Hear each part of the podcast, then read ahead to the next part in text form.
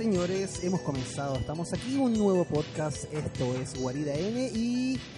¿Por qué están tan callados, muchachos? Hola, ¿Por qué me hola. dejan hablar a mí solo? Porque tú eres el presentador de esto, por el rostro Ah, de bueno. Chicos, les quiero presentar entonces, esto es Guarida N, un nuevo episodio del podcast donde este episodio no podía faltar antes de terminar el 2019. Esto es Guarida N, episodio Star Wars. Chicos, un aplauso. Bravo. Buenita, por lo menos. Un aplauso. Obvio, obvio. Bravo. Voy a empezar a hacer toda la parte técnica que tengo que revisar acá primero para poder empezar a hablar. Eh, antes de comenzar con todo esto, se estrenó ya el episodio 9, se cerró el ciclo de Star Wars. Vamos a hablar de la película con y sin spoilers.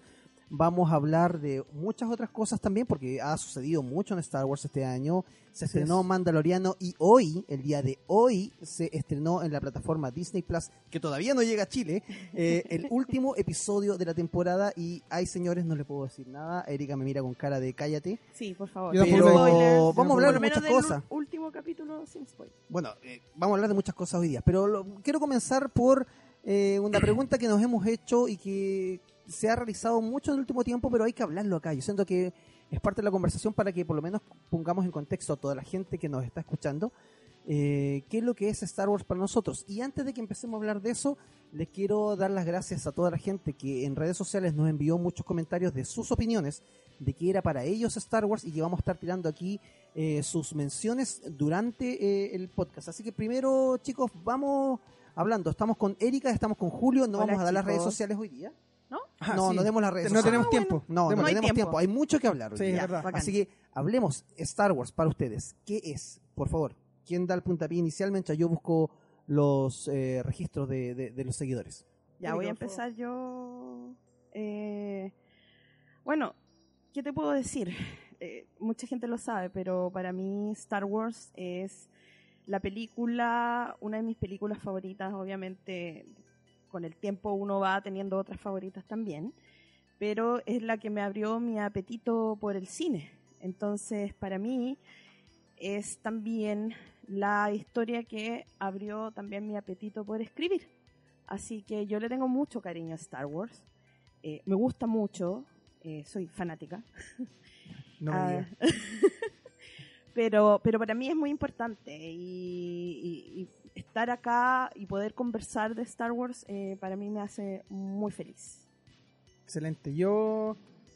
ah, Star Wars también es una película súper especial para mí. No recuerdo si habrá sido como la primera favorita que tuve o la segunda o no sé. Pero lo que sí tengo claro es que fue una de las películas que me definió harto como persona. O sea, yo creo que está Star Wars, Volver al Futuro, Casa Fantasma. Esas son películas que me marcaron mucho cuando niño, ¿cachai?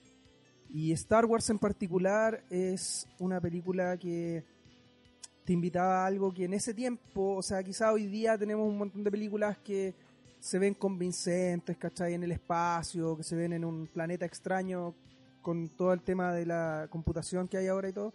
Pero en ese tiempo era muy difícil ver algo tan espectacular como lo fue Star Wars en ese momento. Se veía bastante realista, entre comillas, en ese, en ese Y tiempo. no era tan fácil porque si nos ponemos a recordar, en esas mismas épocas salió una película que igual a mí me gusta la historia y todo, pero salió Duna con unos efectos especiales que no se le comparaban, pero en nada a Star Wars. Por eso te lo digo, porque en ese tiempo era súper extraño ver una película cuyos efectos especiales estuvieran tan bien logrados.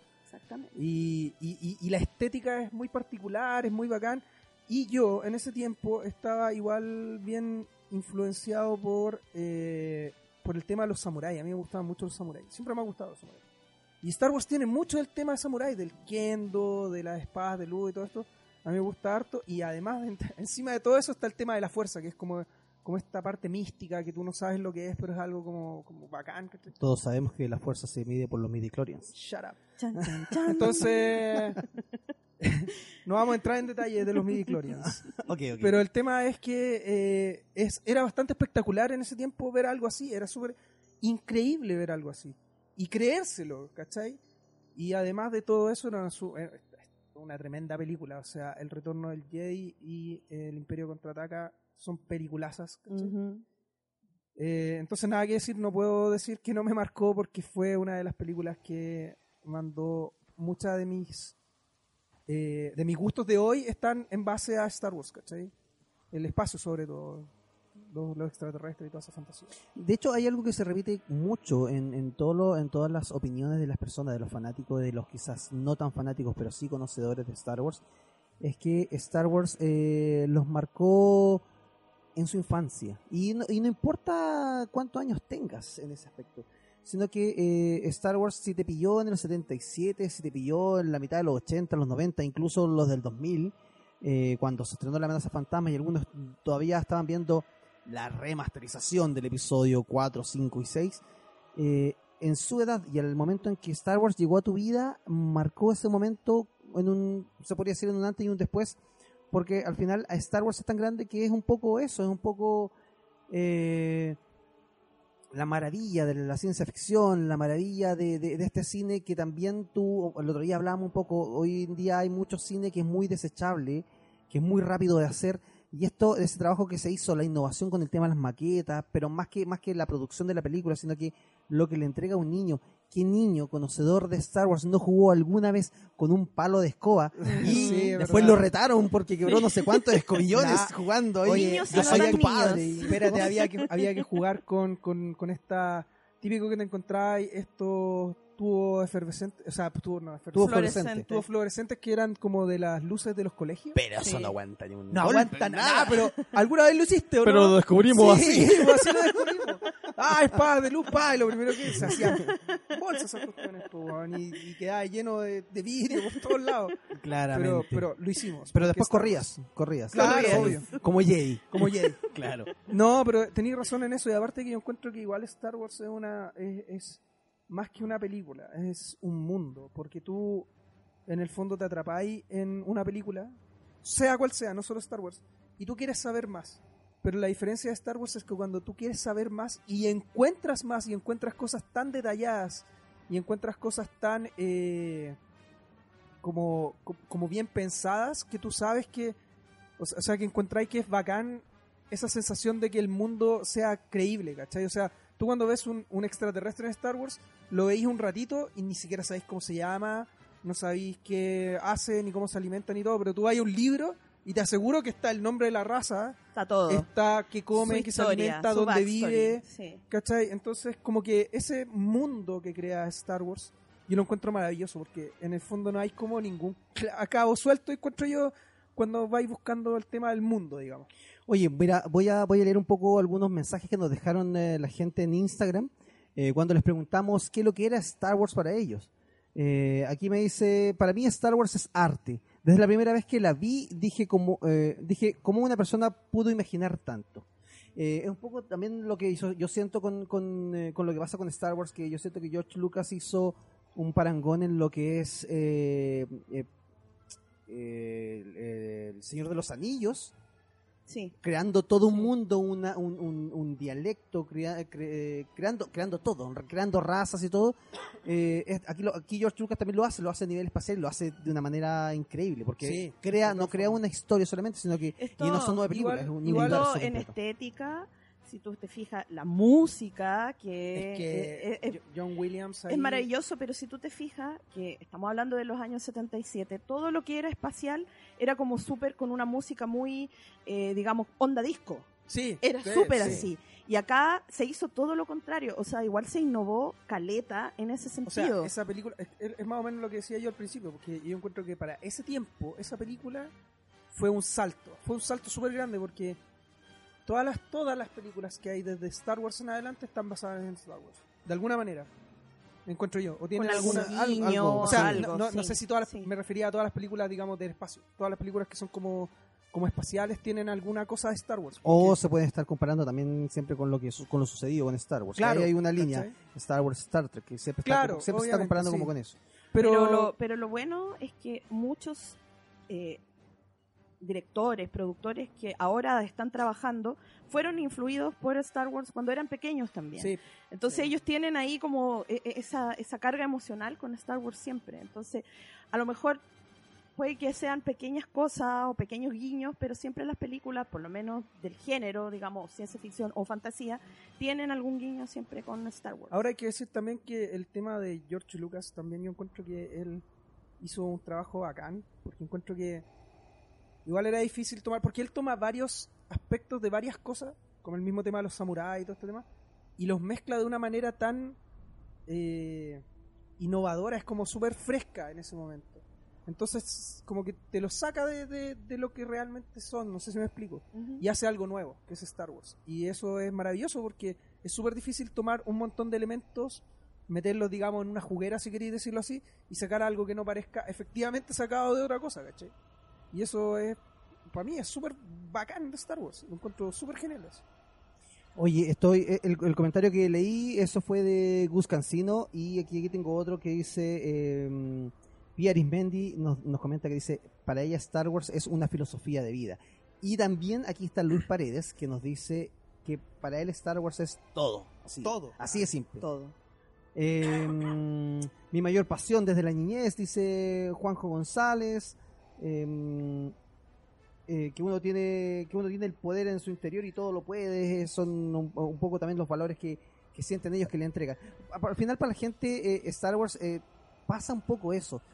Si bien cuando te haces fanático como nosotros de Star Wars, llegas a pensar mucho como que como que no puede existir alguien que no haya visto todavía esta historia y quizás puede conocer personajes que O yo si me di cuenta hoy día porque llevé que estamos aquí en la mesa con un peluche de, de, de No Chewbacca. estamos con un peluche Chewbacca. Estamos, Con Chewbacca. bueno, hoy- es Chewbacca de verdad, mira. Chewbacca habla.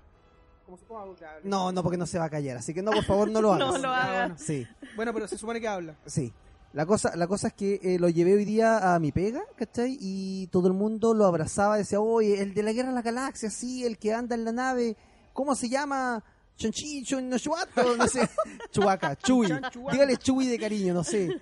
Pero la gente, hay, gente- hay mucha gente que conoce, eh, tiene implícito en su cabeza, oh Dios, Oh, Dios. tiene Estaba implícito hablando. en su cabeza lo que es Star Wars, pero mm, pero quizás no, no es tan fanática como nosotros, ¿cachai? Ujú. Pero sí, sí es eh, esa línea de que, de que Star Wars es un, un elemento un elemento base y para mí la fanaticada más grande, también la más exigente que existe, y ahí vamos a hablar un poco más allá, Sí. es una de las fanaticadas más exigentes que, que existe a nivel mundial y el, el- el grupo madre de todos los grupos fanáticos cuando se habla de fanáticos esperando al lado fuera de un cine horas y horas para ver una película, lo primero que se me viene a la cabeza es Star Wars. Un fanático de Star Wars podría estar muchos días fuera del cine para una preventa de Sí. Cosplayado. y cosplayado. Es es súper es súper intenso el tema de los fans de Star Wars. Eh, ya, avancemos porque el tiempo nos pilla, Sí, hay obvio. muchas cosas que hablar. Vamos, vamos, vamos. Desde Démosle, ya démosle. les quiero nuevamente invitar a todos los que estén escuchando este programa que en la plataforma que nos estén escuchando, ya sea ya sea YouTube, eh, Spotify, iVoox o Apple Podcast, en la plataforma si puede dejar algún comentario, nos comenta también de lo que estamos hablando. O si lo están escuchando en Spotify, como no se puede dejar comentario, puede compartirlo en historias en Instagram eh, para ver que... Como Julio ahora está intentando hacer callar a Chuy, le dije que no lo hiciera, pero Julio es Julio. Porfiado. y porfiado como, sigamos, sigamos. como siempre. Eh, los invito a que compartan sus historias si están escuchando el podcast porque entre la gente que escuche este capítulo vamos a estar eh, regalándoles ahí una sorpresa para, para regalonearlos porque Excelente. Star Wars es la vida y la vida no puede no tener al menos un cariñito alguna vez. Me Sí, pues estamos cerca de Navidad, ¿cómo nos vaya a regalar algo? O sea, acabamos de pasar Navidad porque o, estamos a, a nada de días, pero estamos entre Navidad y Año Nuevo y todavía quiere- nos queda amor para repartir a toda Sí, esta gente que nos, ha, amor. que nos ha ayudado y nos ha acompañado tanto, tanto este año. Oye, avancemos, avancemos un poco más porque... em, ¿cómo, ¿Cómo estaban ustedes antes? Hagámoslo súper preciso. ¿Cómo estaban ustedes antes del episodio 9 con toda esta polémica que salió luego del episodio 8? No nos, no, no nos desviemos a otro lado. Luego del episodio 8 y todos los cambios que podemos decir, que, por lo menos personalmente, para mí el episodio 8 es una muy buena película que toma muchos riesgos, pero quizás no es tan Star Wars como lo que estábamos acostumbrados. Por lo tanto, ahí hubo un tema de división un poco de los fanáticos tanto así que se hicieron campañas para poder eh, funar todo lo que viniese de Star Wars para adelante y, y eso como que raya un poco en La locura. en la Eh, locura pero pero ustedes cómo estaban porque después Mira. cómo salieron del episodio 8 para llegar a este el final el final de la saga el episodio 9 Mira, yo creo que es que para mí el episodio 8 es extraño porque no encuentro que la película sea mala. No encuentro que la película sea mala, no encuentro que la película sea fome, pero tiene cosas que me gustan mucho y tiene cosas que me gustan, o sea, que no me gustan nada, ¿cachai? Así como que es súper, la película en sí es súper, eh, para mí dividida. ¿Cachai? Tiene cosas que me gustan mucho, eh, como el tema, porque en esa película fue cuando se presentó el tema de, supongo, espero que la hayan visto, si no la han visto, bueno, Vaya. el episodio, Ya 8, el episodio po. 8, sí, el episodio 8. Sí, ya, ya. Ya, sí, ya la tienen como para haber visto la Pero ahí es película. donde se presenta el tema años ya, del, po. del vínculo de Rey con Kylo de la Fuerza, que yo lo encontré súper interesante. Encuentro que es muy bacán ese, ese tema en, en el episodio 8. Encuentro que, que el tema de Luke igual me gustó. Hay algunas cosas de Luke que puta, las podría haber cambiado un poquito, pero en general me gusta el tema de Luke en la 8. Pero hay otras cosas que no me gustan nada. No me gusta que encuentro que en Force Awakens eh, como que pusieron harto a Finn como, como algo bien particular, como algo bien... Era un personaje súper especial. Claro, era un personaje de hecho, especial. cuando llegamos al episodio 7, eh, mucho en la campaña y en, y en- y en- y en la, y en la publicidad, en los trailers que salía, todos apostábamos que Finn era el personaje protagónico, un poco. Claro, era un poco es que- el, el- Era el, el- Jedi, el se Jedi. veía como el Jedi. Era el primer personaje, cierto, era el primer personaje incluso- que aparecía en el tráiler, era el que tomaba el sable y cosas así. Exactamente. Eso, incluso en Force Awakens pelea con Kylo Ren, o sea, no es una... Sí. Y es Kylo Ren, no es un loco así como que pegó un sable y... Ujú. Entonces, eh, encuentro que en la 8 Finn no hace nada. O sea, para mí Finn en la 8 no Fin, existe casi. fin con fin. Finn Con Finn. Fin. Entonces, claro, ya, eso no me gustó nada, ¿cachai? Entonces encuentro que esa película para mí estaba súper polarizada. Y eh, eso me hizo pensar que la 9 yo le tenía bastante temor a esta película porque podía o arreglarme todo o joderme todo, ¿cachai? Así como iba todo, todo el tema de la 8. eh, estaba súper eh, dividida la cosa en mi, en mi cabeza, por lo menos. Así que eso. Erika. Eh, yo estaba súper nerviosa eh, con la película, pero lo que había hecho era no pensar, porque me pasó con episodio 8 que le había dado mucho, muchas vueltas a lo que yo creí que iba a pasar y había leído muchas, eh, no sé, no eran filtraciones, pero eran, eh, había leído muchas teorías y cosas así. Entonces fui con una predisposición al cine y eso me jugó en contra al momento de ver episodio 8 tuve que verla una segunda vez para poder entender que no era la película que yo me tenía en la cabeza. Entonces, tratando de que no me pasara lo mismo en esta vez, no fui al cine casi con la mente o traté de ir con la mente vacía y empecé a emocionarme así como días antes. Traté de no emocionarme antes por lo mismo, porque porque tenía un poco de resquemor, de miedo. y, y obviamente después empecé a sentir eh, emoción. Pero es difícil no emocionarse cuando está llegando a la eh, recta No, final. pues por lo mismo. no, por supuesto. Pero podría haber sido un desastre, no sé. Pero, pero eso, estaba emocionada, pero no quería pensar nada. Ese era mi estado. Ese, ese, ese, ese largo camino que, que se dio del episodio 8 al episodio 9, a mí de verdad que se me hizo eterno. Siento que pasó mucho tiempo, a pesar de que no fue tanto, que pasó mucho tiempo hasta que se estrenara el episodio 9. Eh, y, y hablando de tiempo, un poco, los que van escuchando van a ir notando que nos vamos a ir acercando al episodio 9 y cuando ya entremos a hablar de la película, ojo porque vamos a ir hablando de la película ya habiéndola visto. Por lo tanto, ahí les vamos a estar avisando porque vamos a tirar mm, más de algún spoiler, entonces para que ten- estén atentos los que no la han, no, los que no han pasado por cine todavía. Y los que no la han visto, hay harto spoiler, así que tengan Sí, cuidado. Con, Si tengan con mucho cuidado que porque anda mucha cosa dando vuelta en internet. Eh, el, el camino fue bastante largo, como les decía al principio cuando les tiré la pregunta. Para mí el episodio 8 es una buena película, es una película que tiene, como se dice, bolas, que, que toma riesgos, que se para y dice, ok, te voy a tratar de sorprender con algo que no esperas. Y tiene cosas que de verdad no esperas y que funcionan muy bien. Y así como tú dices, también hay unas que para mí también personalmente no funcionan, pero la película no es mala. Lo que pasa es que para mí no es tan Star Wars, no es tan aventura como podría haber, como, como eran, como eran las, como eran las anteriores. Pero al final todas las películas tienen pros y contras, porque podríamos decir que el Imperio contraataca tampoco es perfecta, solamente que es la mejor de todas. Pero, pero sí tiene, también tiene detalles que uno podría, si va hilando muy muy fino, pasan cosas. Pero el episodio Pero- 8 pero siento que hay riesgos que, hay riesgos que tomas que, que igual se agradece. Yo agradezco que se haya atrevido a hacer algunas cosas. Lo que pasa es que, bueno, un poco eso. ¿Sabes lo que me pasa un poco con el episodio 8? Ahora, a ver, habiendo visto la 9, y esto sin spoiler ni nada, pero encuentro que la 8, eh, para mí por lo menos, se desconecta un poco del hilo conductor que tiene toda esta historia. Encuentro que ya haya sido porque cambiaron los directores o algo así, eh, hay Pero cosas a mí, que se a mí te, digo en- una cosa lo que me llama la atención. Si Ujú. tú te fijas, la trilogía original no tiene ningún director igual al otro. No, Son pero... los tres diferentes.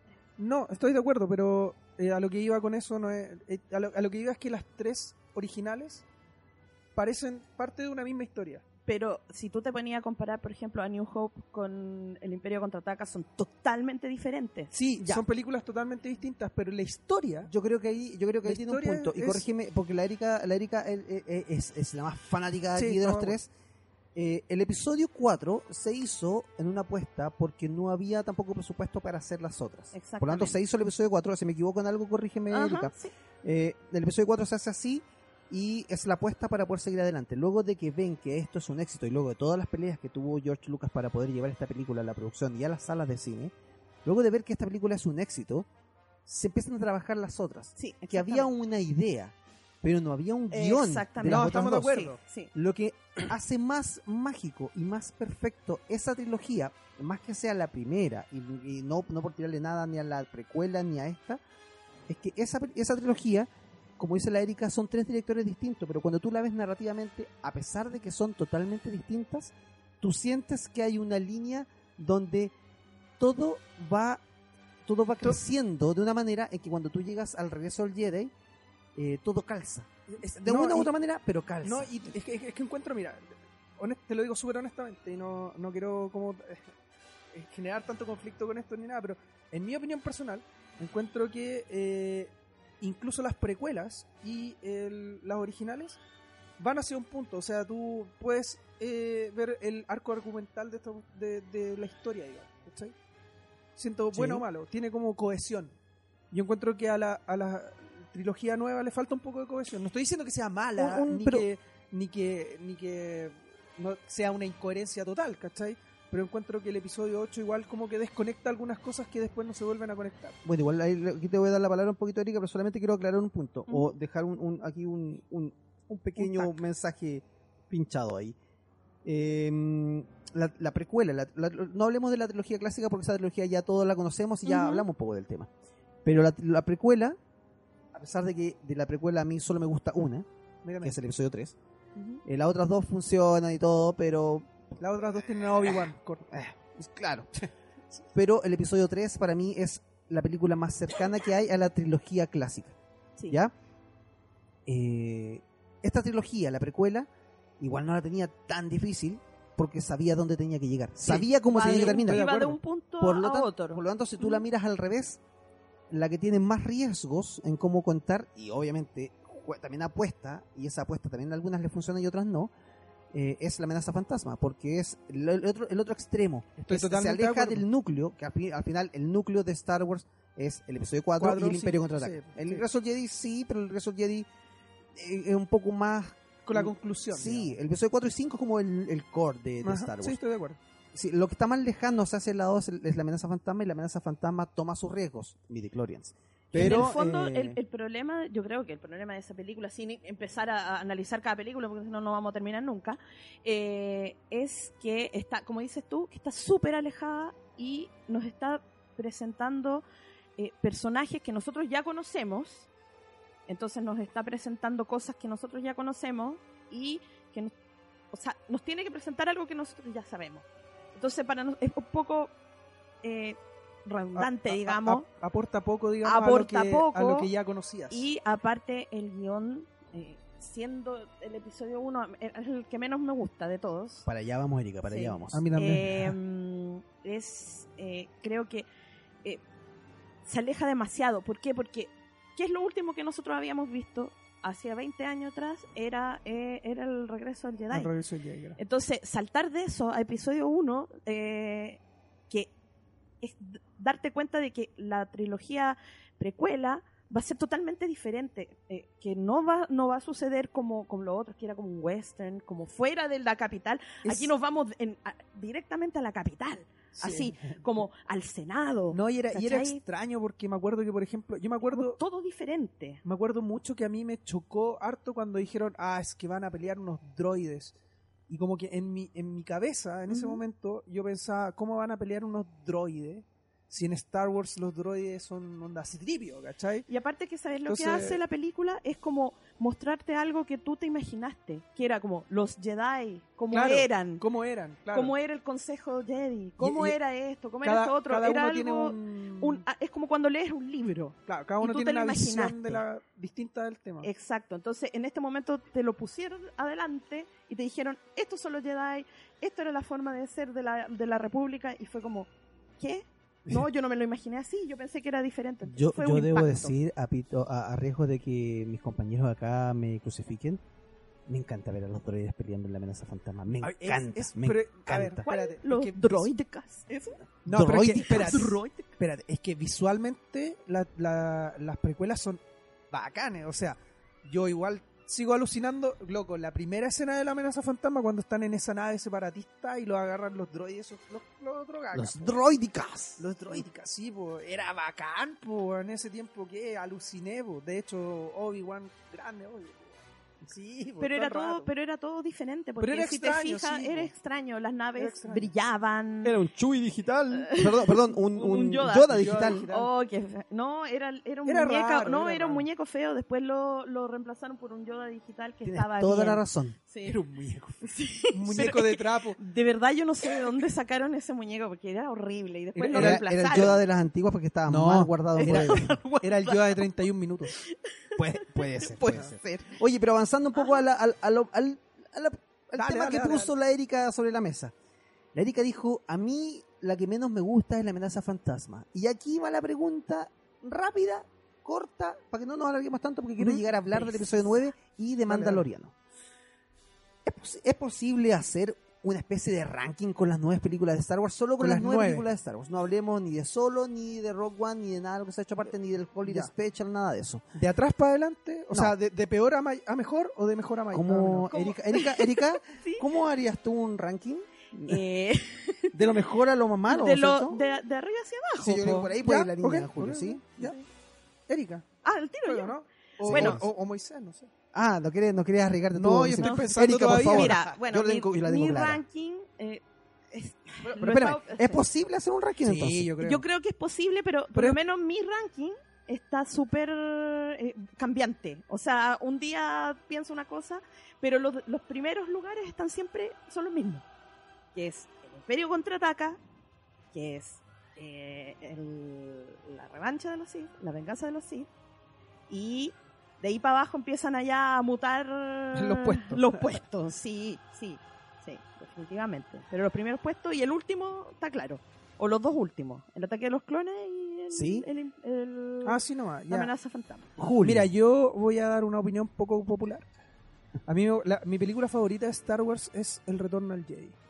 ya. Porque encuentro que, eh, eh, por, por lo menos para mí, era- es muy bacán. Encuentro muy bacán el tema de que estén pasando tantas cosas en una película y entiendas todo de manera tan concisa. Encuentro bacán. Y encuentro muy bacán el, el, des- el del, del desenlace de Star Wars. El desenlace de cuando al final muere Darth Vader en los brazos de Luke. ¿Qué? ¿Muere Darth Vader? Te lo juro, te lo juro. Y era el papá. No. No. Ya, sí. Bueno, después Oye, pero seamos precisos, porque si no, Sí, yo pues, también sí. me habría dicho Ya, el por qué me después- gustan esas películas. Después me gusta eh, El Imperio Contraataca, eh, el re- la revancha de los Sith y efectivamente mi última mi última película definitivamente es eh, La amenaza fantasma. Yo encuentro que la mejor forma de ver esa película es la canción de Güera del Yanko. Te lo prometo, te lo juro. Eh, Solo voy a decir que creo que mm, para el próximo episodio ya no voy a estar porque estos chicos me van a echar, pero mi ranking lo tengo clarísimo, clarísimo y no coincido, creo que coincido con bueno, no sé, mira, mi ranking es así, el siguiente. Para mí la mejor es el Imperio Contraataca. La segunda es el episodio 4. A New Hope, Ya. para mí es una peliculaza. Sí. Eh, tercero queda el regreso del Jedi porque es una película que para mí me encanta porque suceden muchas cosas Sí. al mismo tiempo y de ahí para adelante yo no pude dejar de comparar las otras películas que pasaban muchas cosas con Star Wars cuando yo decía pero cómo el regreso, el regreso del Jedi pudo tener una guerra espacial una guerra en Endor y al, a Darth Vader y a Luke Skywalker los dos personajes protagónicos peleando en sables al mismo tiempo tiene pasando Ewoks. grande los Ewoks. No. no te gustan los Ewoks No, no, no me gusta nada, no me gusta na- nada, nada, nada. Es esa, esa, esa batalla en Endor. Me gusta mucho, por ejemplo, lo que está pasando en la segunda estrella de la muerte. Pero de repente estáis viendo ese, esa tremenda escena de la estrella de la segunda estrella de la muerte y de repente aparecen estos ositos. Mira, y no te es puedo como, decir- loco, ¿me sacaste de algo tan maravilloso para esto? No. No te puedo decir que no me parece un poco ridículo que los Ewoks se piten eh, ¿Una ATST así con piedra. Sí. Pero, pero a mí me gustan los Ewoks. No encuentro que eran como... Pero Macaulay Culkin se pitea a los, a los eh, bandidos A mojados los bandidos mojados, sí. con las mismas técnicas que los Ewoks. si lo pudo hacer mi pobre angelito, ¿por qué no lo pueden hacer los Ewoks, maldita Es sea? verdad, es ¿Por verdad. qué no? No, pero... y Aguanta también- la carpintería. aparte, aparte que debo decir que a pesar de su pequeño rol, encuentro que los speeders del Imperio, perdón, del regreso del Jedi son... a- son- No, yo eso es, la- eso con es lo máximo, sí. son lo máximo. Son lo máximo. Yo cuando chica no sabía cómo Cresta los habían hecho y era como, loco, ¿cómo hicieron esto? ¿Cómo lo hicieron? era- eran preguntas Sí. súper válidas. Sí. Por algo, por algo, si uno mira, lo último que había salido de Star Wars era el regreso del Jedi y luego lo siguiente que hacen luego de eso es la amenaza fantasma que tiene un tramo de la película que emula los speeders Sí, de totalmente. Endor con la con la carrera de Pot. Me de, carga esa carrera de, de. ¿No te gusta? No. Dentro O sea, de lo a que ver. es la amenaza fantasma, eso es lo que más me gusta con la O sea, pelea de Maul con... Visualmente Obi-Wan es y- bacán, pero como que lo encontré así como que estaba perdiendo mi tiempo. Ya, voy a un punto, voy a sigo. Sí, Dale, dale, avanzando, sí, por sí, favor. En el cuarto lugar queda para mí el episodio 3.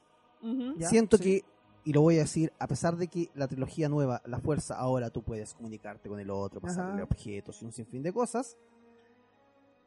Todo ha evolucionado, pero no existe un mejor duelo de sables láser que el del episodio 3. Estoy totalmente de Obi-Wan con Anakin nos dieron el mejor momento, una, una escena Me increíble, increíble, Es que es completa. verdad es algo que uno se imaginó cuando... Yo siempre me lo imaginé así. Entonces fue como sacado de mi mente a, la- a la pantalla, entonces fue maravilloso. Yo, eh, yo cuanto, cuando, Espectacular. yo cuando veo aparecer un sable láser, eh, ya me pasan cosas y, y bien, bacán en Star Wars, pero no he vuelto, o sea, la única vez que sentí eso de nuevo es con el final de Rock One cuando aparece Darth Vader en el, en el en- cuando están van a tomar la Tantive 4.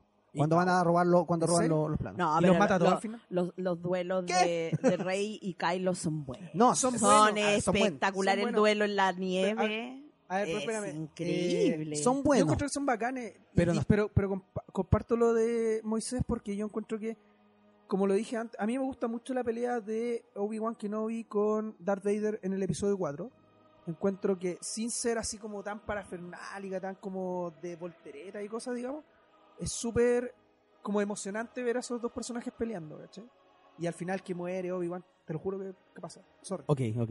Eh, pero después de esa pelea, después de esas peleas o la pelea de Darth Vader con Luke Skywalker cuando están en el, en el, en el- Episodio 6. en el episodio 6, eh, que son peleas como súper, eh, no sé si, son como súper pausadas, pero son bacanes. son Oye, es bonitas. que yo tengo tanto que decir referente a eso, sobre todo con el episodio 9. Y bueno, pero tranquilo. Sí, tranquilo.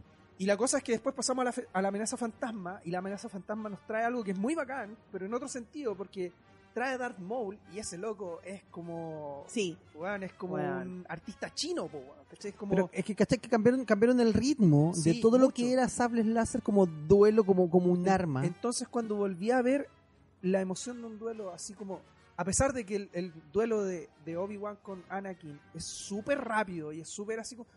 Ese tema de que en verdad están peleando como con espadas, lo sentí recién ahí de nuevo. Porque esa es una pelea con espadas, rígida, así como ya nivel pero la de. Maul también. Sí, la de Maul también, Él hace pero... eso. Sí, está bien, estoy de acuerdo. Es capaz de hacerlo. Estoy- Lo total- hace. Estoy totalmente de acuerdo. y Sí. No estoy bajándole el humo a, a Yo Darth Maul. Porque Yo Darth solo Maul quería decir mi ranking. ¿ah? Tú calla. No, pero el tema es que el tema es que el- el- la, la pelea con Maul es más es, es buena por otras razones. A eso es lo que voy, es lo que quería llegar. A lo que Ujú. quiero llegar es que la pelea de Anakin con Obi-Wan se siente demasiado real, demasiado de verdad. Sí, es que y es eso increíble. es bacán. Pero es que además eh, y, es un material que pueden buscar en internet también la, la, la, la práctica, cómo se, cómo se ensayó eso. Es, un- es, un- es una cata eh, perfecta que se practicó mil veces y que yo también practiqué varias veces, me pegué mil veces los dedos con los palos de escoba, pero No me salía tan bien, pero lo, lo intenté, lo intenté. Por lo menos me sé los primeros 16 golpes, más o menos. Eh, ya, pero avanzando rápido. El último lugar de, el último lugar de mi tabla de posiciones, para mí, es el ataque de los clones. Ya. Siento que en esa película sí que no pasa nada. Porque por lo menos en la amenaza fantasma te entrega cosas, y a pesar de los Gungans y, y. Jar Jar Binks, Eso, eso, weón. ¿Cómo podéis luchar contra eso? En Pero- el ataque de los clones, Jar Jar Binks creo que tiene una escena. Así como que, Y la ah, caga. misa. y la caga. Sí. Ya, bacán, pero sale una vez. La amenaza fantasma sale en toda la película. Pero, pero, pero para mí ese, ese es el ranking. Eh, bien. pa- pa- para mí funciona así. Quienes estén escuchando también compártanos su ranking, compártanos, digan si están de acuerdo o no, cuál es la película que más les gusta de Star Wars, cuál es la que menos les gusta, cómo quedaría su tabla de posiciones de nueve episodios de Star Wars y podemos ir dialogando y viendo eh, en qué coincidimos, en qué no y eh, las conversaciones de Star Wars siempre son eternas, como esta, que hemos tratado de avanzar mucho en los puntos que queremos, Pero no pero no podemos. podemos. Que no se puede. A Lo ver, cual me lleva, lo cual me lleva a entrar ya al terreno sabroso. Hablemos, hablemos de del episodio 9, hablemos de el ascenso de Skywalker. Y aquí eh, hay muchos que que a lo mejor quizás no han visto la película, les advierto al tiro de que dejen el podcast hasta acá y lo pueden escuchar después cuando ya la hayan visto, pero si tú ya la viste, tenemos mucho que hablar, tenemos Sí, mucha tela que cortar mucha- porque eh, si bien ha tenido buena crítica, buena aceptación de los fanáticos, también hay algunas opiniones divididas en algunas cosas. Yo creo que aquí tenemos que conversar alguna cosa también con Julio que salió en el video que publicamos en nuestra cuenta de Instagram, que tú la dejaste ahí dijiste, hay cosas que vamos a conversar, este es el momento de Sí, hablarlo. este es el momento hay cosas con la Erika que tenemos que hablar, Sí, porque también hay, hay, hay muchas emociones y cosas que sucedieron, sí. y a nivel cinematográfico me gustaría analizar eh, no quedándonos pegados sí en los temas, pero sí analizar puntos eh, claves de la película que, siento que, que, que hay que comentarlo, porque como toda, como ya lo dijimos hasta el Imperio contraataca tiene errores y tiene aciertos, esta película tiene también muchos aciertos, muchas cosas que nos gustaron y algunas cosas que a lo mejor no nos gustaron tanto, pero que funcionan y siento que ese es el punto para el episodio 9. Sí. Puede que no nos guste todo lo que haya pasado en la película, pero de que funciona como un cierre, funciona, como un Funciona, cierre y funciona funciona súper bien. bastante bien. Un cierre que sabemos que con Star Wars puede durar 10 años y hola, episodio 10. Sí. ¿Cachai? O sea, Nunca se sabe con Star Wars. Nos han dicho tantas veces, esto es como, esto es como la es como la relación tóxica. Es como Ya no terminamos, hemos- sí. no vamos a volver nunca Ya más. hemos llorado y despedido tantas veces Ya, de Star Yo Wars. A ver, me pero compré la, mira, me compré la versión en, en VHS porque era la última versión que salía el episodio 4, 5 y 6. Luego me hicieron una remasterizada iluso. en DVD. Luego salió la edición en Blu-ray re, re, remasterizada. Y es como, no, es que ahora le agregamos un holograma adicional al fin. Con Star Wars pasa eso. Sí. Sí. Y Sí, eh, cuando dicen, no, esto es lo último, ahora vamos a hacer la precuela porque vamos a solamente a explicarte la historia de Anakin. Y no vamos a hacer más. Y ahora hicimos toda una historia nueva donde presentaron personajes nuevos y esto puede seguir mucho, Oye, pero mucho tiempo ¿sabes qué? Yo me acuerdo, y de hecho me gustaría preguntarle esto a la Erika directamente, porque yo me acuerdo, chan, chan.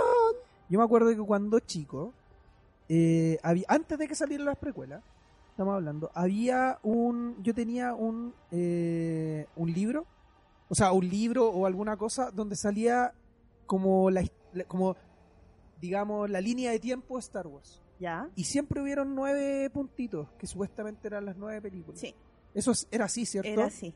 Ya. Ahora, de ahí a que sean iguales a los que salió ahora, No, es claro, otra estoy cosa. de acuerdo. Porque pero siempre-. Siempre fue pensado En Como una, con nueve episodios. nueve episodios. Ya. sí. Perfecto. Me parece. No estoy tan loco como, como No, creía. no. Ya vamos, bien. entonces. Vamos. Ya vimos el episodio 9. Sí. Sí. Hablemos de Varias veces. cosas y imponemos aquí cosas que les gustaron, cosas que no les gustaron y cosas que de repente necesitan una explicación más allá porque yo tengo algunos puntos que les voy a ir diciendo y aquí la Erika me va a matar, pero hay unas cosas que quiero que quiero aterrizar. Quiero aterrizar un poquito para para también porque a mí me- lo que me interesa es que lo que yo pienso es que nosotros quizás como fanáticos de Star Wars podemos entender quizás muchas cosas de las que pasan en la Ujú. pantalla. Pero también me han llegado preguntas a mí de gente que ve Star Wars pero que no ha visto nada más allá fuera de las películas. Claro. Ajá. Y ahí es donde quedan muchas dudas. Pero vamos, Ok. vamos por Erika, por favor. Perfecto. De la película, ya la viste. ¿Qué fue lo que más te gustó? ¿Qué ¿Con cosas? spoiler? no- Con spoilers. con spoiler, ya ya avisamos ya que, Ya. que esto está. Perfecto. ¿Qué? ¿Qué? ¿Cuál era ¿Qué- la pregunta? qué- Perdón. ¿Qué fue lo que más te ¿Me gustó? ¿Que Pongamos ¿Hay alguna la cosa que, que no te haya convencido completamente? ¿Qué cosa fue lo que que quizás no te convenció o, o cómo, cómo, cómo sentiste el episodio 9. No, no creo que haya sido perfecto, No, no es perfecto. pero eh, pero qué cosa fue lo que más te gustó y qué, fue esa- qué cosa fue lo que más ruido te hizo. Ya, lo que más me gustó, empecemos por lo bueno, po. Lo, más, lo que más me gustó eh, fue, como siempre, la relación que hubo de personaje entre Rey y Kylo Ren, Ben Solo. Esa redención, toda esa redención de Kylo Ren me encantó. Y me encantó cómo lo hicieron también con Leia, para, porque ella, bueno, sabemos, hoy día se cumplen tres años, se, se sepa Hoy se cumplen tres años de de que Carrie Fisher nos dejó. Entonces, eh, utilizaron imágenes de, de, de, ¿cómo se llama? de películas anteriores, de cosas que quedaron de episodio 7 y de episodio 8, para poder tenerla en esta, en esta película y creo que lo hicieron muy bien y con mucho respeto y que pudieron hacer también el, con, con poquitas imágenes, con poquito tiempo en pantalla, el, eh, la relación que había entre madre e hijo con Sí. Kylo. Y eso me gustó muchísimo. No- muchísimo. no sé- Y me gustó también muchísimo una última cosa Sí, que se me olvida. Dale. Me gustó muchísimo que el problema o, eh, o- o el, el- el rollo de Kylo Ren Ben Solo fuera con su padre y no con su abuelo. Qué perfecto está eso. Eso me está hermosísimo. Me lo que salió Han Solo, yo creo que por fin pude dormir tranquila después de tantos años pensando, o sea, está muerto, pero pero pero Igual, harto tiempo sin dormir la Erika, porque eso pasó en el episodio 7. weón. Sí. Oye, pero lo, lo he, lo he llorado tanto, tanto, No, tanto pero fue que hermoso- fue hermoso verlo. Fue hermoso, hermoso. ese momento. Sí. Sí, Fue, una redención, fue una redención completa desde el episodio 7 hasta ahora, el hecho de la redención de, de Ben, como también la de Han Solo. El, el- el desaparecer de escena de esa manera y no haberlo visto más. Y Sí. lo último que vimos fue eso. Eh, fue un buen, un Sí. buen, una buena vuelta. Buenísimo. Y aparte de que encuentro que se guardaron el secreto de una manera monumental. Sí, porque Yo me sorprendió. Maravilloso. Yo debo decir, no, no, no es que te quiera rebatir, Erika, los Ya. puntos, pero esto se trata un poco de la Sí, conversación. por supuesto. Eh, ¿Cómo se llama el personaje chiquitito este de los ojos grandes? O Baby sea, los ojos Yoda. chiquititos. ¿Ah? Baby Yoda, Yoda, no. no. No. Babu dale. Freak. No, no, No. no, Freak. Qué gran ¿Cuál? personaje. Freak. No, este, este que aparece en el episodio 7, que tiene el, el sable guardado, que acá tiene, que Mod- tiene los ojos mod- chiquititos. mod- más- ma- mod- ¿no? ¿Cómo se llama? Más canata. es más más canata, canata. la que hace la Lupita Nyong'o. Sí, Eso es sí. por Lupita Nyong'o. No, eso Sí. es de otra película. Eh, el, el personaje que hace, que hace la Erika se acordó de la película que es y ahora la perdimos.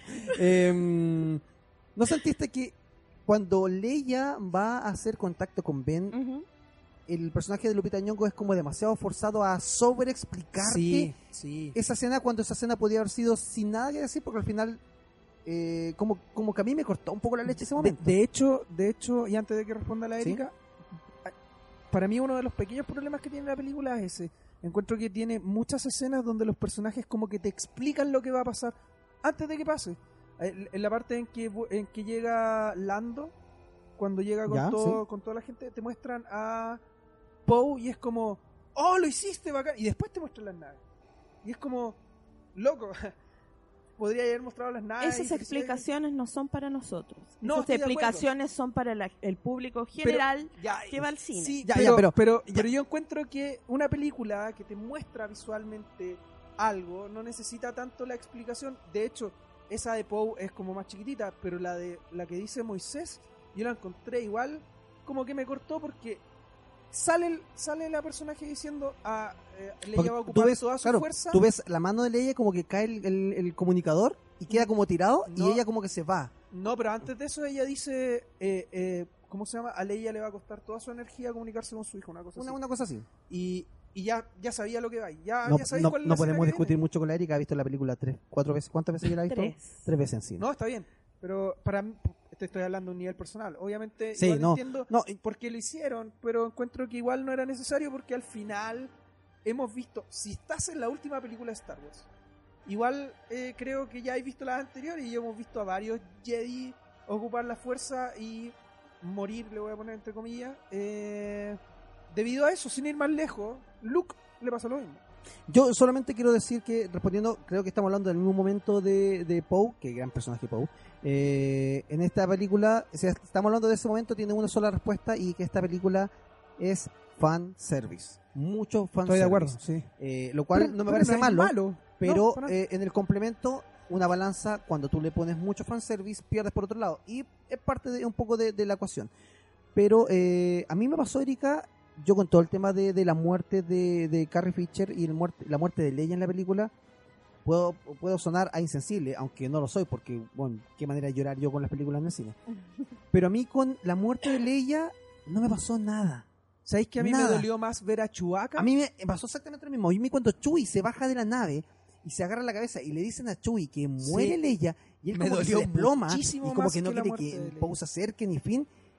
Ahí sufrí tanto porque Eh. Leia se fue y sí, y, y es un gran personaje y a mí me encanta, pero yo sufrí mucho más con la muerte de Carrie Fisher como la actriz o como el personaje que era para nosotros como, como cultura pop, más que con la muerte en escena de, eh, de Leia. Pero sí el hecho de, de ver a, a Chewie nuevamente perder tanto, porque en el episodio 7 le pasó lo mismo, Sí, pierde a Han pierde a Han Solo y es como que se desploma y es como que perdió a su partner de vida y ahora perdió como lo que le quedaba. Porque Yo él- creo que lo que te pasa ahí, o lo que nos, le puede pasar a alguien, es la. mm, que, como dices tú, nosotros ya lloramos a Carrie Fisher. Y era obvio que en esta película iba a morir.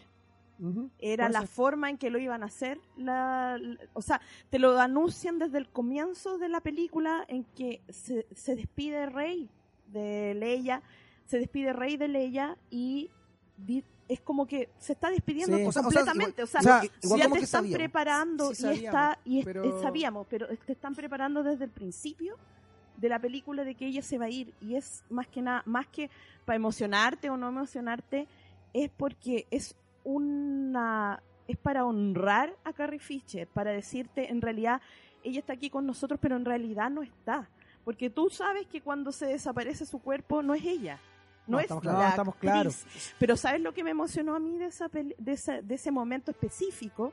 Fue que cuando desaparece, digamos, el cadáver de, de Leia, está, o cuando muere, cuando muere un poco antes, está junto a Arthur. Sí.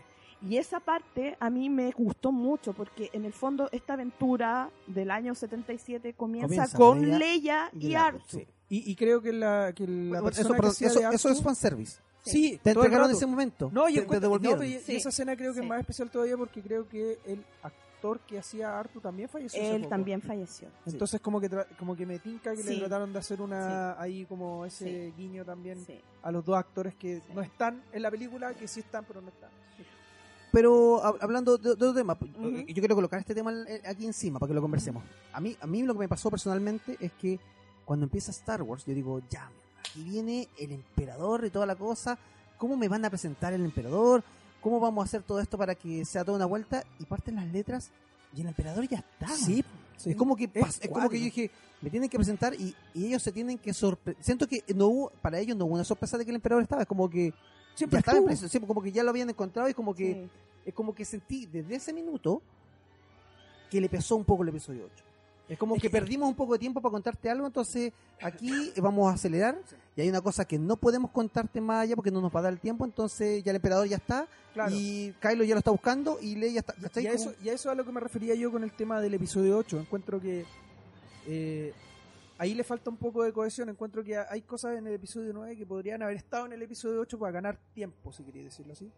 ¿Cachai? Te Es que podrían sabes haber lo que pasó. Yo creo que ahí hay, un, hay una decisión, digamos, empresarial de que eh, Disney estaba muy feliz con el episodio 8 cuando lo presentaron e impactó de tal forma a la gente ese episodio que hicieron campañas para que lo sacaran del canon y un montón de Ah. estupideces. Eh, por ejemplo, no sé, eh, hicieron, ¿cómo se llama? Empezaron a molestar a los actores, un montón de cosas. Entonces, eso eh, hizo que recularan un poco eh, en la ser. historia. A lo mejor dijeron, no podemos tomar riesgos con Star Wars, menos con la última película de Star Wars. Y el episodio 8 lo que tiene es que te deja la historia, o sea, te deja tan abierto el final, es tan abierto lo que pasa, Sí, que sí. todo lo que puede, puede pasar cualquier cosa después. Estoy, O sea, estoy de- totalmente de acuerdo, pero igual es raro. Para mí fue súper raro cuando un tráiler llegó y te dijo así como, oye, eh, vuelve Palpatine, ¿cachai? Porque para mí Palpatine es un personaje tan importante que para mí es extraño que te lo presenten de nuevo, que te lo que te expliquen de nuevo dónde estaba Palpatine en una sola película. Ahora, en el tanto- universo expandido, Sí, eso es totalmente canonizaron algo que estaba en el universo expandido desde siempre. Sea, sí, sí. Estoy, pero, estoy- pero pero estoy de acuerdo, pero, pero ahí es donde entra el tema de si yo no soy tan fan de Star Wars Exacto. eh, y, y quiero ver solo las películas, ¿cachai? Igual me falta un pedazo, pues, porque... No tengo, no tengo cómo entenderlo. Es Claro. como, ok, vuelvo para atrás. A ver, ¿dónde sale esto? Es como, es como que Me perdí de algo. Ya. es válido. Existe mucho material que podría buscar, pero cuando tú lo ves como pieza cinematográfica, como pieza cinematográfica, no como fanático de Star Wars, como una pieza cinematográfica, algo para ir a ver al cine, es como que algo me falta. Es como, eh, pucha, la comparación es eh, eh, eh, eh, quizá un poco loca, pero es como cuando tú vayas al tema de Marvel. O cuando vaya a ot- a otro tema, tenés tantas películas que tú dices, ah, pero esto pasa porque en tal parte puede ser un guiño muy pequeño, pero tiene un hilo conductor. Claro. Aquí el hilo conductor como que se rompe porque el episodio 8 pasa, que al cierre hay cosas que pasan en el episodio 8, como que te deja abierto el tema de que Star Wars no es tan dinastías, sino que es la fuerza un poco más de, de todas las personas, Ujú. eh, que en esta película no se hacen cargo. Y acá vuelve un poco a lo que es eh, Skywalker y Palpatine, ¿cachai? Eh, En esos bandos.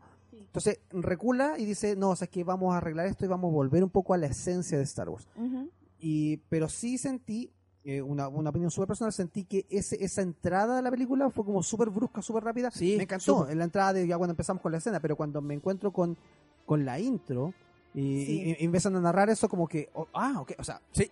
De- de ya hecho- vamos a partir al De tiro hecho, con yo, Palpatine. de ya, hecho, yo me acuerdo cuando vi el tráiler dije que lata que me hayan dicho que llegara que, que iba a salir Palpatine, ¿cachai? Porque para mí eso es como un plot twist del final.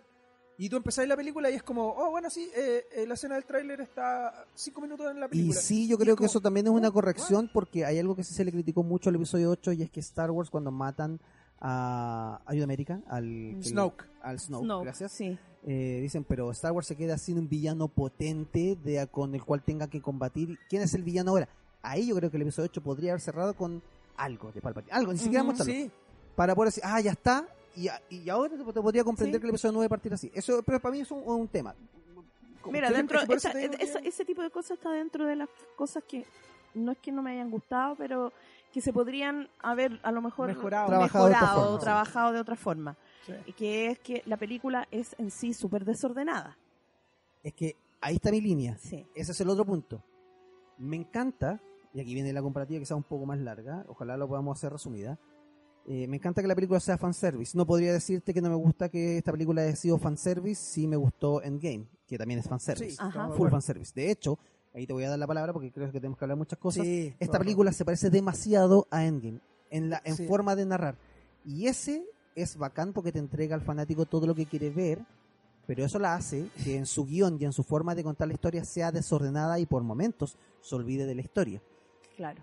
Y eh, porque, por ejemplo, hay cosas a mí que a mí me hacen un pelín, un pelín de ruido, que es, por ejemplo, eh, bien trabajado JJ, el tema de, de que Rey y Kylo se hayan podido... mm, se hayan hablado durante el episodio 8, y esto como que se hablaban y se encontraban, Sí. entonces utilizaste ese elemento a Me- tu favor Me encantó. para llevarlo acá ahora. Me encantó cómo evolucionó JJ Sí. ese, ese tema. Sí. ¿Cachai? Me Se utiliza, uno dice, ya, la fuerza siempre, siempre. El que diga, ay, no, es que le hicieron muchos cambios a la fuerza. La fuerza siempre, desde el episodio 1 o desde el episodio 4, siempre ha estado en constante cambio. Siempre uno encuentra Cada propiedades nuevas. película tiene nue- una nueva propiedad Sí. de la fuerza. Sí, esto, esto como el aloe vera, weón, como las piedras. siempre le encuentran una forma nueva, algo para algo más que. Claro, dice, oh, sí.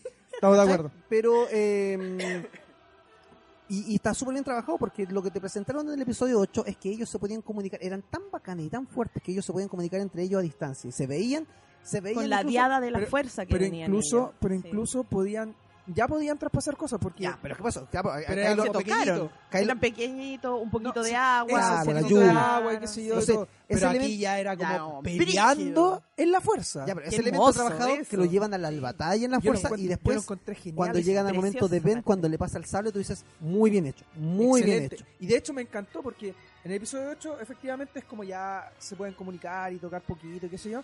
En el- pero después JJ te, te lo presenta, te lo evoluciona dos veces porque después están peleando entre ellos y después ya es como, loco, te voy a pasar una cuestión a través de la fuerza, ¿cachai? O sea, hace el salto de estar en el mismo espacio, estando a distancia, Sí. digamos, Y está el tema de ya te voy a, te Te voy voy a pasar- ayudar pasándote algo, Sí. ¿cachai? Que un Te objeto. estoy, te estoy sintiendo a tal nivel que, Claro. que, que- que sé lo que estás haciendo y lo que necesitas. Exacto, y, de hecho es tan sincronizado eso que Rey se pone el sable en la espalda Sí. Y Kylo también como que siente en la espalda el, Ay, qué el buena y Sí, muy buena, muy buena escena. me Pero voy a la otra línea de la sanación. Es como que la sanación apareció como de la nada.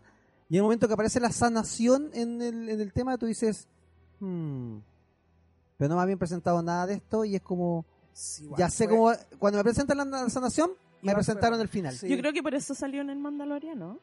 Porque Bebe Yoda lo hace. Sí, sí, Bebe Yoda hace la sanación. estoy de acuerdo, Sí. pero sí, Sí. pero igual Como fue para raro. un poco más de, de peso. Sí, Un poco más de peso. De hecho, ese episodio del Mandaloriano lo estrenaron el día miércoles. para Yo creo que por lo de- mismo. claro. Porque, claro, nosotros la vimos antes, pero vimos eh, el episodio 9 y después vimos ese capítulo del Mandaloriano. para que no se haga tan raro en el fondo. Exactamente. Puede ser, pero pero debo admitir que también encuentro que o sea, no sé, que es extraño porque hay una línea ahí porque no no quiero que suene como que no me gusta Rey ni nada, pero encuentro que en algún momento Rey era demasiado poderosa y eh, ahora ahora entiendo por qué Sí. es tan poderosa, pero cuando tú estás viendo el- el- la película y está esta serpiente y como que la cura y todo, Mm. igual es como ya, así como La serpiente, la- la- o sea, perdón, la curación va a ser una parte importante del desenlace de esta película. Claro, Sí, no, y, y aparte de Sí. que igual es como.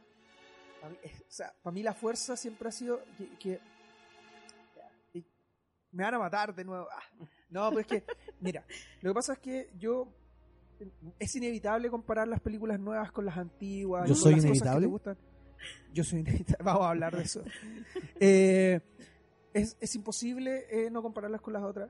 Y para mí Star Wars hay algo que me gusta mucho, que siempre fue el tema de que la fuerza era algo eh, súper místico, súper desconocido, si queréis decirlo así.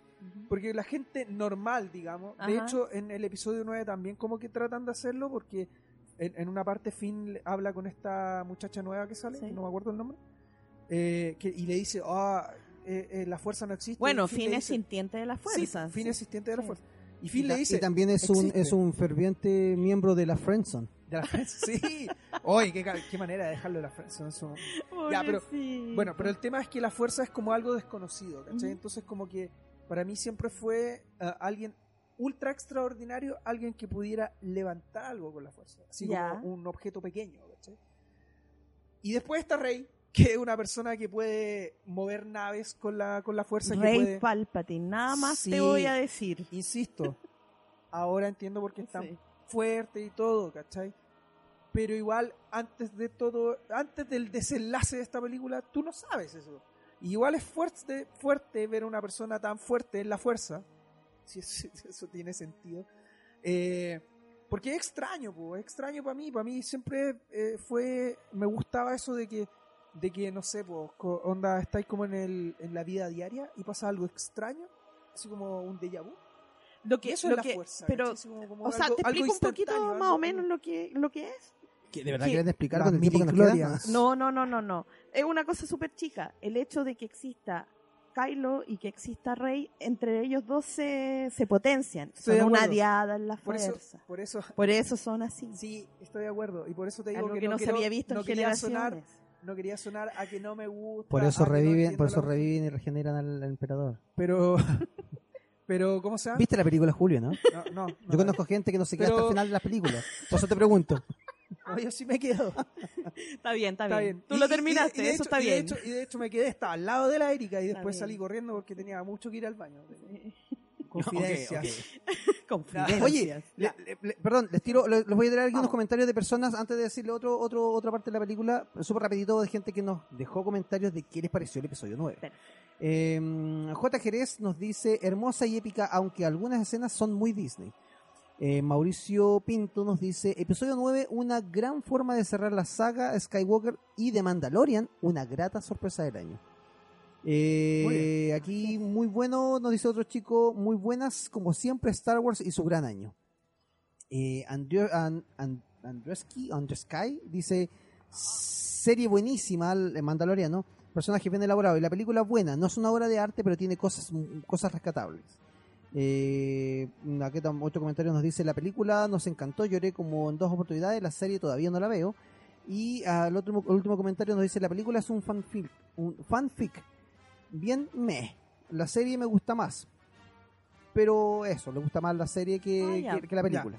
Mira, igual eh, yo encuentro que la película, la- yo encuentro que el episodio 9 me gusta y me gusta, yo eh, te lo digo de frentón, para mí es la mejor de las tres nuevas. Ujú. Y encuentro que es mejor de las tres nuevas por una simple razón que va más allá, yo creo, que de cualquier otra cosa, que es que al fin volví a sentir que los personajes estaban en una aventura juntos. Eso es. Cosa que no pasó en el episodio 8. Eso cosa que es no pasó- verdad. Eso que no, no pasó en el episodio, en, en Force Awakens no pasó, pero entiendo por qué no pasó en porque el se Force estaban Awakens. uniendo en el Porque fondo, claro, porque te lo claro. están presentando Sí. y todo. Pero en el episodio 8 eh, tampoco pasa y está cada uno por su cuenta, ¿cachai? Igual está, o sea, se conocen así, pero es como, ah, ya, es rey, buena onda, ya, así. ¿cachai? Y en este es en el primero en que yo veo al fin un desarrollo de personajes donde ellos interactúen juntos, Sí. donde interactúen entre ellos. Ver a Rey con Poe es una cuestión Es que, muy bueno que, que estuve esperando durante mucho tiempo y el episodio 8 no lo hace en ningún momento. en ningún momento. Entonces encuentro que para mí esta película Había es una escena mejor- final cortada y viene en la, creo que viene en la novela del episodio 8 donde se conocen. Cacha, pero es- donde se conocen. donde Oye, se oye, conocen. ¿ya hay alguna novela o algo en alguna parte donde digan cuál es el mensaje que le iba a decir Finn a Rey, no? Sí, ya J.J. Abrams ya lo, ya lo, ¿qué lo dijo, dijo. dijo cuál era el mensaje. Sí, Me- sí ¿sabes dijo cuál era el mensaje. Eh, Sí. eh, hemos evolucionado a tal nivel que los directores después de que hacen la película te tienen que estar explicando por qué las cosas sucedieron en la Sí. película. Se sigue pareciendo a Marvel, weón. Es como, ¿por qué? I am Groot. ¿Por qué No, pues, explicando las cosas? Eh, lo que ¿qué le dijo? dice es, lo que quería decirle era que él eh, era sintiente de la fuerza. Ah. Era eso. No que la amaba, ¿cachai? Porque todo, yo Sí, pensé que sí, quería yo también decirle, pensé lo te mismo". amo. Friendzone. Friendzone. Bueno, me gustó mucho eso que dices tú, solo para agregar, me gustó mucho Finn y me gustó mucho Poe en esta película, Es- me Es encantaron. que encuentro, Me encuentro encantaron. que la evolución de personajes de esos, Sí. de esos dos en esta película Sí. es maravilloso y es una evolución en el episodio Sí. 7 y en el episodio 8 yo encuentro que Poe y Finn no tienen una evolución. Es más, como ya dije antes, Finn como que desevoluciona porque antes sentía la fuerza. Involuciona. Involuciona. Desevoluciona. Bueno, ya. no, bueno. involución. Involuciona. Eh, porque, porque en el episodio 7 siente la fuerza y en el episodio 8 no. ¿cachai? claro, Entonces, como una que- cosa así. Me voy a saltar el punto de los personajes favoritos de, de Star Wars, porque lo hemos conversado muchas veces, Sí, pero sí. sí, quiero rescatar y creo que vamos a estar de acuerdo en Ajá. una cosa, es que, por lo menos para mí, el mejor personaje de esta trilogía es el más completo, Poe Dameron. Siento que para mí Poe Dameron es el más completo. No. Pero, o sea, pero- no, yo pero te, espera, te- te- te No. respeto, no, no, pero no, no, pero para espérame, mí. pero espérame, Sí, espérame, espérame, chaquero. Chaquero, muchachos, no me golpeen. respeto. De la trilogía, no. yo siento para mí que Poe Dameron es el personaje más completo. Pero esta película es la película de Ben. Sí, Lejos. Lo que siento que no desarrolló, y yo siempre dije, y siempre, y, bueno, que quienes me conocen saben que he hablado de que para mí Kylo Ren eh, siempre intentó ser Darth Vader de una forma muy exagerada, abrupta y quizás media berrinchuda, eh, que no tenía la elegancia que tenía Darth Vader como para poder sacarte la cresta. y Pero decir, eso está bien, po. Ya, es está- parte de su personaje. Sí, sí. Es parte de lo que pero él si yo miro, es. pero si yo miro lo que Si pensamos, ah, porque antes en el episodio 7 no sabíamos la calidad de actor que era Adam Driver. Y ahora sabemos que cada cosa que hizo, lo hizo porque tenía que hacerla y porque le pareció que era lo que tenía que hacer del personaje. Mm, no, no sé si tan así. Pero porque- Deja, deja es de levantar es que el ki de la es Erika, weón. Es que, ¿por qué? es que no entiendo por qué tú digas que no es tan así. Porque el personaje es un personaje que está hecho para decir, ¿sabes qué? Incluso la música de, de, de Kylo Ren se parece un poco a la música de Darth Vader, pero no llega a, la- a, a lo que es Darth Vader, que es lo que ha tratado de hacer Kylo Ren durante, durante toda la, la- la primera película y un poco de la segunda película donde ya se desata un poco más lo que es Ben Solo y su relación con Rey.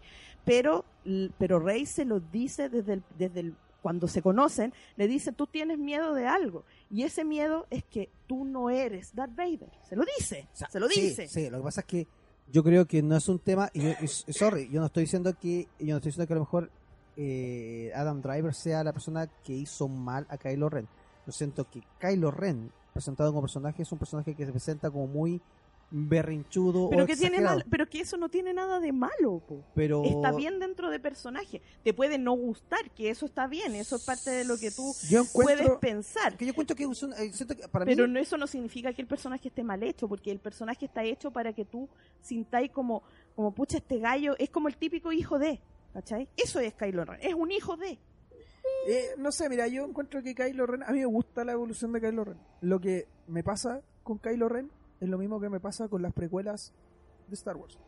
Que el desarrollo de su personalidad está en la tercera película.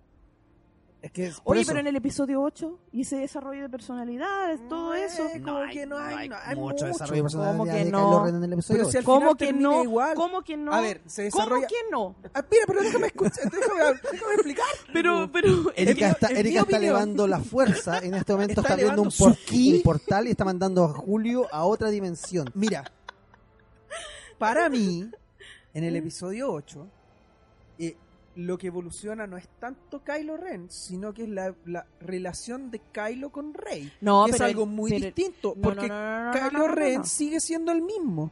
Yo creo que Kylo Ren sigue siendo siendo, el- o sea- al final, al final, el loco como que dice, onda, eh, no, hay que piteárselos a todos y se echa el loco y toma el control de del de cómo se de la primera orden. Ese es un berrinche el weón, como Lo todo, más- con lo- todos los- No, lo más eso gracioso que le es voy a decir. dejar atrás. Eso es lo que él dice, dejar atrás el pasado Ah, No lo y sé. bueno, ya. No lo sé. Ya, lo, lo más gracioso que les voy a recordar es que cuando organizamos este podcast les dije que quería hacer un intermedio, que no se pudo hacer porque se alargaron o nos alargamos en todos los temas anteriores.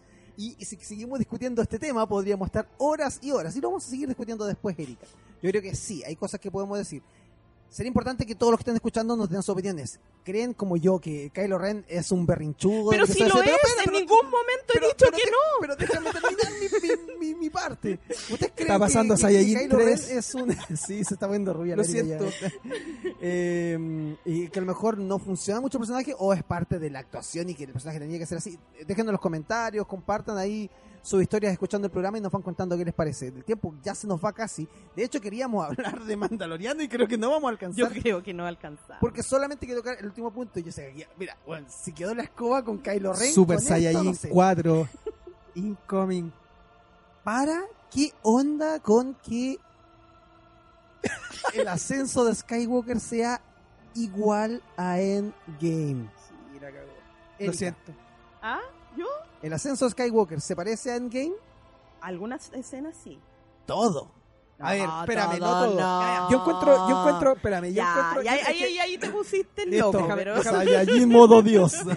déjame, déjame poner la línea. Yo encuentro que el acto final es super endgame. Sí, ese sí. No, no encuentro Sí. que la película entera sea Ya, como no. endgame, Punto, sí. pero el, el, el, el final, el clímax es super endgame. Es más, a mí no te puedo decir que no me dolió cuando, cuando, o sea, no, es que me haya dolido así como para matarme la película ni nada, pero igual fue así como que Palpatine le dice, ah, yo soy todos los Sith.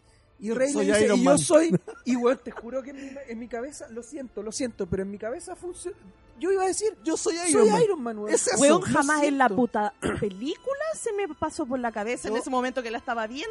Yo sí lo vi. A mí la sí. parte sí, la A mí parte sí. sí. de cuando llegan las naves, eso sí. Ya, pero es que dos Es cosas- que, espera, es que lo dice líneas. exactamente igual. ¡Alto! Suficiente. Primero. Eh, porque el tiempo se nos va. Entonces hay que decir, algo- hay que decir una cosa. Eh, excelente por ti, Erika, que no lo hayas visto y que Sí. estado tan Sí. metida con Star Wars que no hayas visto eso. Pero sí colocamos a Soy Inevitable y escena siguiente en Sí, Endgame sale Tony Stark y mira que ah, chasquea los dedos y no ve que están ve que no están Porque tú estás metido con Marvel hasta No, los no, no, no. tuétanos, No, po. pero- No, pero estamos Y tú también, Julio, Ya, que no bacán, vengáis a ya, espérame, ya, bacán. Pero, tú estás full metida en. Star Wars, po, Por güey. eso, pues eso es lo que estaba sentada mirando. Ya, pues, ya, está es que bien, si lo tiramos en ese Pero- punto, yo también te podríamos decir, es que tú estás metido con puro Star Wars, entonces como no, eh, hay que buscar un punto sí, medio. No, Salió pero primero Endgame y, y salió el mismo año, por lo tanto, igual la tenemos muy fresca en el tema de que, eh, ya, ok, yo soy inevitable, la escena siguiente, Iron Man, soy Iron Man. Una escena que, de una película que mm, la vio muy poca gente este año a nivel mundial. No la vio nadie. Entonces, llega ahora y en esta escena sale el Palpatine y dice, soy todos los Jedis. Y lo ataca. todos los con- Sith. oh, perdón, soy todos los Sith. Y lo ataca en el ataque final para destruirla, que es el chasquido. Y eh, Rey toma el segundo sable y dice, y yo soy todos los Jedis. Y como, No, y se Esto- demora, lo esto dice, es- lo dice por igual eso, que Iron yo Man. soy todos los Jedis. Sí. ¿Cachai? Esa escena. Y, y, y, y va- más, más lo había alimentado a mi cabeza con la escena de Poe. Sí, porque la escena de. Poe ya me trajo... un- Perdona, esto se parece mucho a algo que vi este año. O sea, cuando llegué a esa escena ya venía con un refresh de... eh, eso Pero eso Capitán, es eso algo que eso es algo que Endgame bebió de Star Wars, no al revés. ¿por Ese qué? es el ¿Por qué? problema, porque toda la vida en todas las películas de Star Wars está que está quedando la cagada en la batalla y llegan o llega el halcón milenario o llega una nueva Ya. una nueva flota, Ya, eso pero- ya se ha visto Sí. hasta el cansancio. Ya, no es Endgame Pero que espérame. lo pone a- No, pero es en que mi el problema, tapete, pero es que mi problema no es con que lleguen las naves. Yo dije en un momento ni siquiera me ni siquiera se me pasó por la cabeza Endgame cuando llegaron las naves, como a Moisés, por ejemplo. Yo lo estaba viendo y dije, es esperable porque Lando fue a buscar a los hueones. Sí. Y va a llegar en algún momento. Entonces va a llegar en No algún lo momento. hemos visto pilotear el halcón milenario. Ya, pero la cosa Y es tiene que hacerlo. La cosa es Eh. que eso me lo esperaba, eso Sí. te- tenía que llegar. Mi problema es cuando, cua- efectivamente es con el diálogo final de el emperador con Rey. Ahí es cuando me hizo el clic, me hizo el chasquido, lo siento. Me hizo el, el clic, ¿cachai? Y decir, esta weá es igual a Endgame. El, Y, el- y- y y- y lo siento, y lo siento, ¿cachai? Porque, de- como, como te digo, a mí me dolió un poco. No lo encuentro malo, no encuentro un mal No, final. de y de hecho, es que yo creo que estamos, estamos discutiendo un tema que es. eh, nos vamos a pasar del tiempo, pero sorry. Es una cosa que, que, mm, que siento que estamos discutiendo de algo de nada porque eh, no es malo. No es No, malo no es que malo. sea. De hecho, el tercer acto de Star Wars se olvida del guion para darte el fanservice como te lo quiere dar. ¿Por qué? Porque trata de ser el regreso del Jedi en lo que hablamos en antes, de la pelea en Endor, la pelea en la galaxia y la pelea de Luke con Darth Vader. Solamente que acá lo hace a otro ritmo y a diferencia del regreso del, del Jedi que hacen las mismas peleas van simultáneas, no, no hay pausas, sino que tú ves que eh, Darth Vader le va a pegar un sablazo a Luke y se corta la escena y va a Endor, ¿cachai? Y tú dices, bueno, para, bájame un poco la adrenalina, estoy como a. Sí. Aquí pasa que está la pelea con el emperador y cae Rey y quedan tirados, corte, espacio. Eh, pasa el espacio, queda la cagada, corte, abajo, ¿cachai? Entonces, como que se van frenando muchas las cosas y porque se toma el tiempo, se olvida de un poco del ritmo que tiene que llevar la narrativa para entregarte todo lo que quiere entregar. Se da ese tiempo, cuando llegan todas las naves, se da el tiempo de mostrarte las naves en primer plano haciendo sus cameos Y apariciones. es bacán. Y es- a mí me encanta, es la Sale el Ghost One. Se va, se va de- del guion un resto, pero que quiere mostrarte, quiere darse el tiempo de mostrarte el cameo necesario, se da el tiempo de mostrarte eh, puta, eh, to- todos esos vínculos emocionales que tú tienes con Star Wars y que te hacen que la piel se ponga de gallina. Yo fui con la Ruti a ver la película y la Ruti esa parte la lloraba y la emocionó porque eh, eh, el- el- la fanfarria, la música, que también es una- un Música pedazo, es- la banda sonora de esta película está increíble. Maravilloso. Último trabajo de John Williams. Último trabajo de- Eh, y se las es- es- mandó. está Se tan bueno, está tan bueno y acompaña tan bien esta parte que sorrérica. A mí me encantó Star Wars, esa parte, la, la parte del fanservice, está es fanservice del que quería ver, es fanservice del que me gusta, sí es fanservice. No es tan tan pegada como lo que venía en la película, se desvía por, por darte el fanservice. Es la misma crítica que le hago a Endgame, que se va un poco de la película para entregarte todo el fanservice de esa parte que tú quieres ver, sale el portal y todo y dices, oh, la mansa que y se me olvida la película y solamente es como es, es un orgasmo ñoño de ver oh la caga entonces y es y la, y la parte de Poe Dameron es igual es el capitán colocándose el escudo y es como cuando le habla Falcon eh, por el radio es igual como le habla Lando a Poe Dameron y le dice no estás solo chicos ya llegamos no o nosotros, nosotros somos más que le dice eh, si no me equivoco Ujú. es la frase Sí. y la cámara entra y te muestra todas las naves y se ve imponente porque es como una cagada que no logras terminar de ver dónde están todas las naves, que es como lo mismo. Es como, toma fan, llévate todo eso, porque al final la película también trata de llegar a más público que no es tan fanático de Star Wars, y eso está toda la trama del resto de la película, pero en esta parte te da todo lo que quisiste ver tú como fan, es como, se cierra el ciclo, se cierra una etapa, aquí, aquí termina, y démosle, ¿cachai? Reventemos todo. Al final después hace el cierre con la medallita de la medalla de Chewie, que, que, un gran, que de hecho eh, siento cuando cuando hablo de eso es que la película se toma los momentos de, de dar ese fanservice. Eh, eh, no es que traiciona, pero sino eh, paga a precio de, de, de, de película, de guion, el tema de entregarle a los fans el cariño de lo que necesitaban durante tanto tiempo. Los fanáticos que son más duros, que, y que claro, y que hay novelas y el universo expandido y todo el tema, que hay cosas que a lo mejor no van a entender los demás, como por ejemplo el tema de el sable de Leia. En ninguna película de Star Wars ha aparecido el sable de Leia, ni siquiera ahí entrenando. Los fanáticos de Star Wars lo entendieron porque están en el universo expandido, están cosas... Pero una persona que ha ido a ver Star Wars dice, ¿mo? Un sable de Leia. ¿Cachai? Y es como, ya, bacán. Puta, a lo mejor nunca- a nivel de historia nunca me lo contaron. Ahí hay un salto. Pero eso es fanservice, eso es para entregarle al fanático lo que quería ver, es como, ah, bacán este tema. Y está enganchando con todas estas cosas y Sí, como que lo está... lo-. ¿Cachai? Mm. eh, le da eso. Salta cosas eh, que no van a, a la historia por, por hacer este tema de, de, de, de- regalonear al fanático por un cierre, por una despedida, por un, por un, por un chao, un, un- hasta, hasta luego, muchas gracias, una cosa así. Pero, pero sí, sí, sí se parece, por lo menos en opinión. Es que nosotros salimos de la función y no nos dijimos nada, Erika. Pero miramos y dijimos, bueno, sí. Endgame y sí, se parece mucho. Y, y, y se parece quizás, y a lo mejor la coincidencia está que está en el mismo año, Endgame también fue vista mucho tiempo.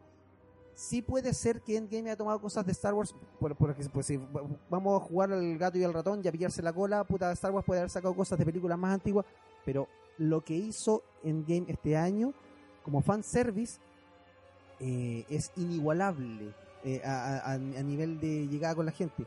Y si eso se copia en una película de Star Wars, la raja. A mí me parece bacán. La fórmula está, pero se parece demasiado, sí, pero está, pero pero pero pero es, pero es como para mí, es para como mí, que funciona. insisto, yo creo, yo creo que el- el- mi, mi problema, y lo voy a poner como mío porque es mi problema, eh, fue el diálogo. Fue el tema de yo soy, ¿cachai? Porque entiendo el tema de que todo lo, toda la generación está en Rey y lo encuentro bacán. Yo encuentro muy bacán el concepto de que Palpatine sea todos los Sith, que todos los Sith estén como dándole poder a Palpatine y que todos los Jedi estén dándole poder a Rey.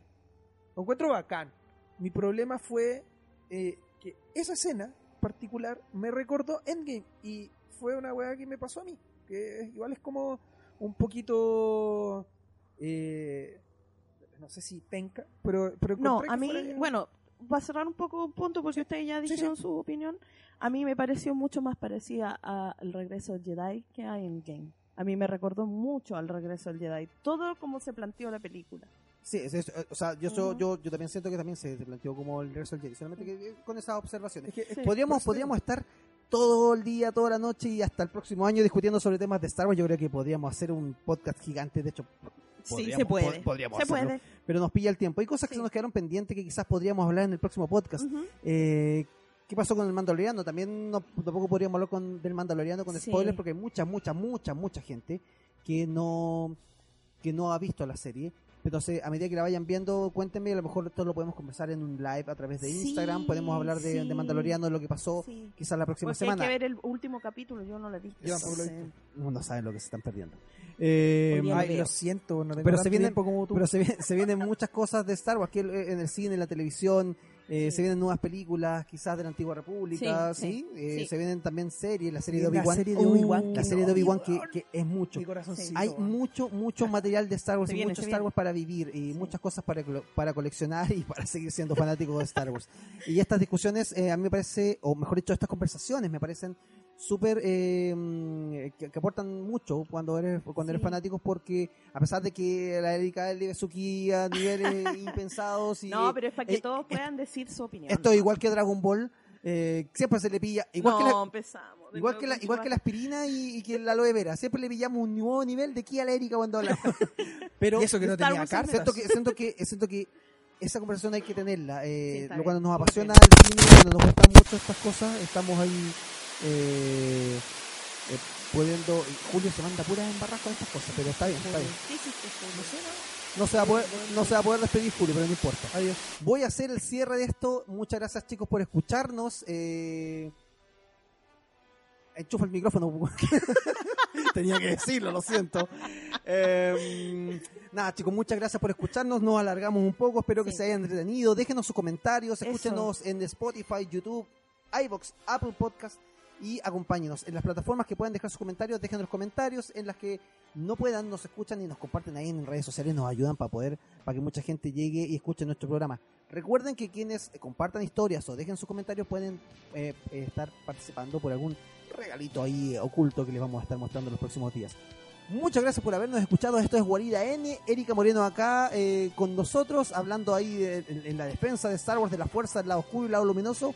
Julio ahí Saiyajin hablando pura, a, a puras cosas que hace que la Erika suba su nivel de Saiyajin. Yo, Yo, yo no hice nada. Yo, no- yo no hice nada. Yo no hice nada. Los dejo Escuchemos muchachos. el y, acá- podcast- y por acá. Moisés López, el- muchas gracias por escucharnos. Nos vemos en un próximo Chao, episodio, chicos. Chao, chau. chao. Chao.